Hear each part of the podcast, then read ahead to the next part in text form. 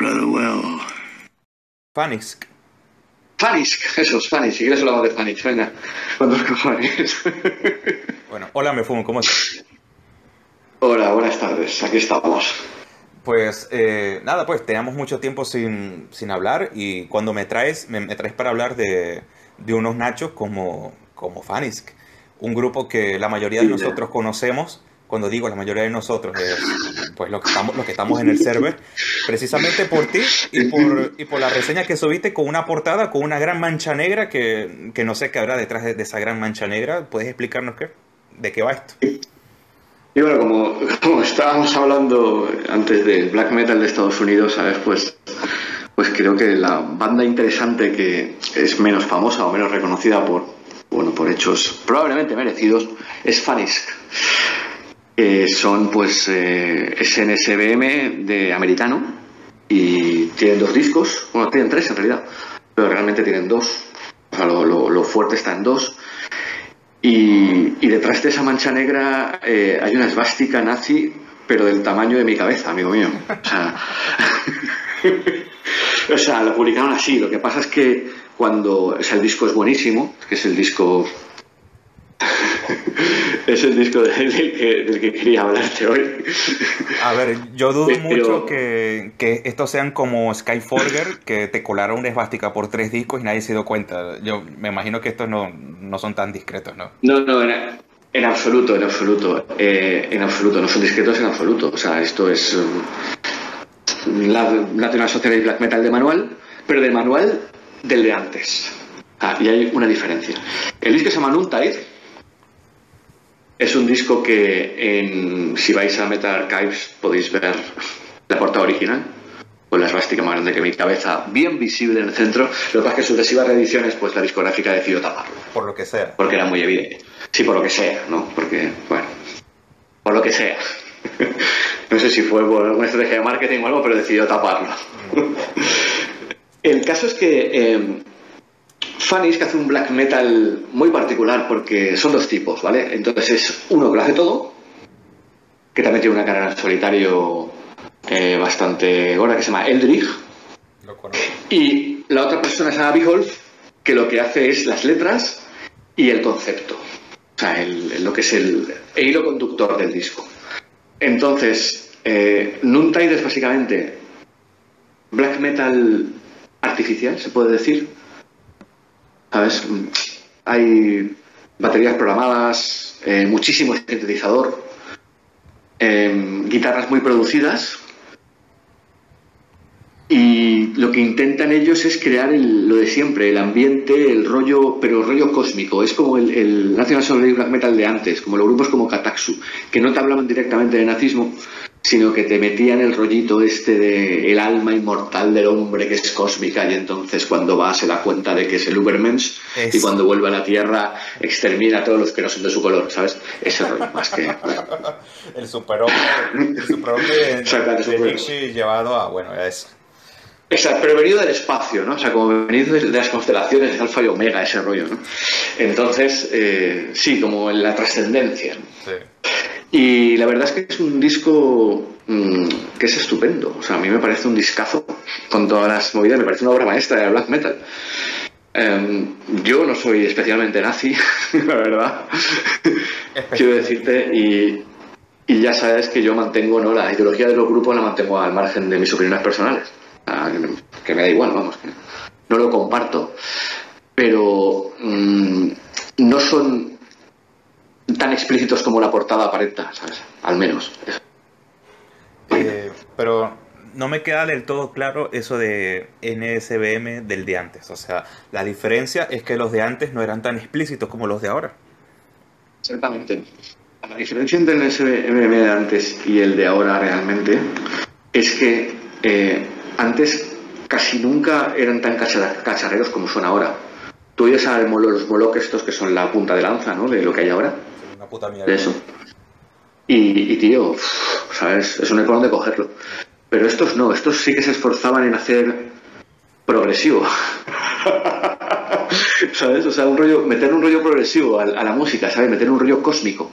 Y entonces eh, todos los teclados, todas las, las construcciones de las canciones son como muy misteriosas también, ¿sabes? Y meten mucho, mucha movida orquestal que les da un carácter especial, ¿sabes? Y, realmente sí que es, un género propio, como tal.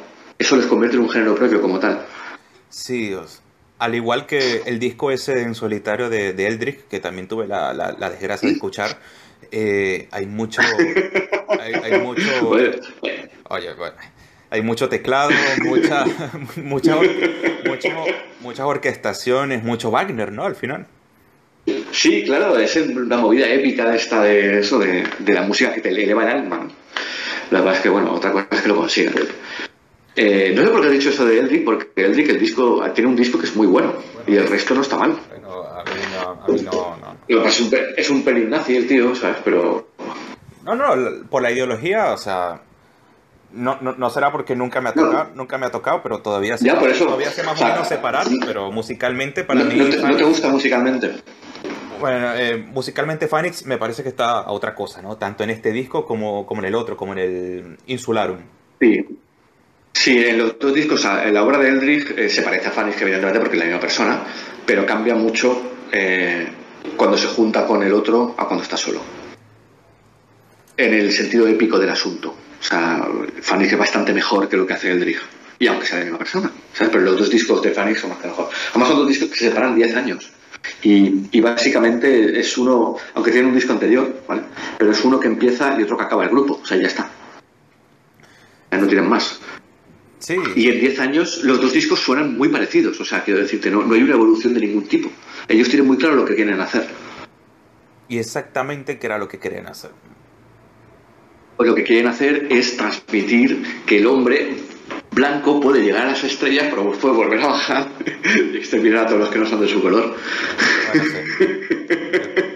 claro. Eh, Básicamente. Eh, pero, bueno, aún, con eso, en serio. Aún con eso, yo creo que hay cierta gracia y cierto buen hacer en más o menos.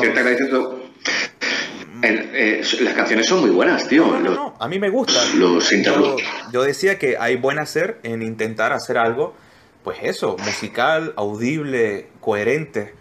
No como, exacto, pues como Molot, que para mí son una puta mierda. O sea, si comparamos a Molot, qué sé yo, con, con Arcona, que son del mismo país, o sea, es que, no, es que no hay color, ¿no? Ah, claro, es que no hay color, o sea, claro, claro, a ver, eh, claro, o sea, ten en cuenta que esto lo hacían audible porque el, concepto de black metal, el NSB black metal clásico que estábamos diciendo antes, realmente lo que tiene es ese rollo épico instrumental, ese rollo orquestal como si fuera Wagner, exactamente como has dicho tú. Y Spanish lo que quieren hacer aquí básicamente es mostrar como el rollo cósmico del alma del hombre con, y ligarlo con la filosofía de Nietzsche. y para eso, para eso utilizan eso, pues el rollo wagneriano. Pues se puede decir que, es, que es NSBM de calidad. Yo creo que... Sí, de calidad. Sí, en SBM realmente tiene algunas cosas que son de calidad. Sí, lo que pasa es que... Nos gusta, ¿no? Nos gusta, ¿no? La verdad, a, mí esa etiqueta a mí me da una pereza. Para mí esto es... Listo. Sí, a mí también. Para mí esto es black metal sinfónico y ya está. O sea, lo que pasa es que, claro, la, la, portadita... Bueno. La portada tira, tira para atrás. Pero yo no o a lo mejor no soy muy consciente, pero estos tipos no dejaron mucha influencia ¿no? detrás de sí. Eh, no los conoce demasiada gente, porque esta gente que es tan evidente, ¿sabes? Eh, no los oye casi nadie. Ellos dejaron influencia en su género, que es el, el NSBM. Cierta influencia. Ah. Pero no tanta como parece. Son un grupo muy desconocido, ¿sabes? Dentro de lo que cabe. también es normal. Y son, y son de la costa oeste, ¿no? Que, bueno, todo lo que sale de ahí parece ese puto oro, ¿no? Sí, claro, menos esto, claro. menos estas cosas. La verdad es que es bastante curioso que haya una escena tan nazi en Estados Unidos, pero la hay. La hay. Pero bueno, hacer un país tan grande hay, hay, hay cada zumbao. Sí, de todo, claro. Hay muchos zumbados, ¿sabes? Sí, como esto viene, viene de antiguo. Como el de, como el de Volaf, que yo siempre lo voy a citar cada vez que hablar contigo, porque es que me parece, me parece un campeón. Sí, ese es un campeón, ese es. lo que pasa es que ese, pues al menos parece ser que tampoco se lo se lo cree del todo, ¿no? El tema este. Estos parece que sí que se lo creen. ¿Sabes? Y, y eh, mm, mezclan ambient con, ¿sabes? Con black, con gritos a tope. Mm, Y no sé, el disco la verdad es que es muy variado y las canciones eh, están muy bien construidas, tío. Y a mí de verdad que me parece un discazo, te lo digo en serio. Este disco. En, físico, sea, en absoluto, yo no voy a comprar esto. no, no, yo no, no compro estas cosas. Ay. Tampoco. Ah, pero si te compras lo de Burzum. Sí, sí, lo de Burzum sí que me lo compro, sí, tengo que ¿Y reconocerlo. cuál es la, Pero es que soy al final? la, la diferencia es que de Burzum soy un mega fan, ¿sabes? Y valoro más tener material, tener material que lo que sea. Y, y esto es muy nazi, ¿sabes? Eh, ya, ya que hablamos de Burzum, Al menos, a- dime. al menos el chico de Burzum está en su granja tranquilamente, ¿sabes? Pero yo no sé si la pasta que le voy a dar a estos. Es una cosa que creo que discutimos lo de Pestenoir. Eh, una cosa es, o sea, yo me compro un disco de Burzum, ¿sabes? Y yo sé que Barbie Kernes eso lo va a hacer, el, el dinero ese lo, lo va, es para, para criar vacas. Bueno, nunca se sabe, ¿no? Porque igual está acumulando explosivos en el sótano de su casa. Pero vamos, básicamente la idea que da él es que es para cuidar vacas, ¿vale? Pero tú le das dinero a estos y ya sabes lo que hacen con él, tío. comprar botas más duras. Exactamente, compran botas militares o algo así, ¿sabes? Botas, botas más duras, ¿verdad? Tiene una peste noire y sabes, y sabes lo que va a hacer con él. Entonces, pues, pues no sé. Al final te leíste la mega entrevista esa que salió de, de Famín justo después que subimos el podcast aquel. Eh, pues no lo sé, no creo. Pues, o sea, hay un canal que dice The, The Famine Show, creo que se, que se llama así, en donde, subieron, donde subieron dos megas entrevistas de Famine en Ucrania y en, Sí. y en Francia. Ahí diciendo sus chorradas y tal, no supongo, ¿no? Como siempre. Pues la primera parte es más digerible que la segunda, pues ahí lo dejo. Sí.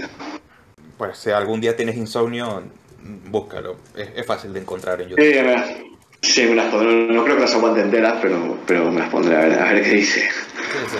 Ah, siempre, esta- da, siempre da espectáculo. La familia siempre da espectáculo, tío. Eso hay que reconocerlo. Bah, pero lo que a mí me llamó la atención es que él decía, él prácticamente dijo exactamente lo mismo que tú dijiste sobre aquel split que sacó, que era un disco de él ahorcándose a él mismo, o sea, es un disco suicidio. Y, y él era plenamente consciente de ello. Es lo que se ve, tío. A ver. Lo que pasa es que, claro, está hecho con un, con un pelín de mal gusto. Pero lo que se ve es él ahorcándose a sí mismo. Y eso, la broma es esa, creo yo, ¿eh? No sé si. No sé si me, me consuela o no que Famín me dé la razón. Pues con esa, con esa duda existencial deja- dejamos este episodio hasta acá y, y bueno, eh, muchas gracias, me fui. Don't you think? Vale.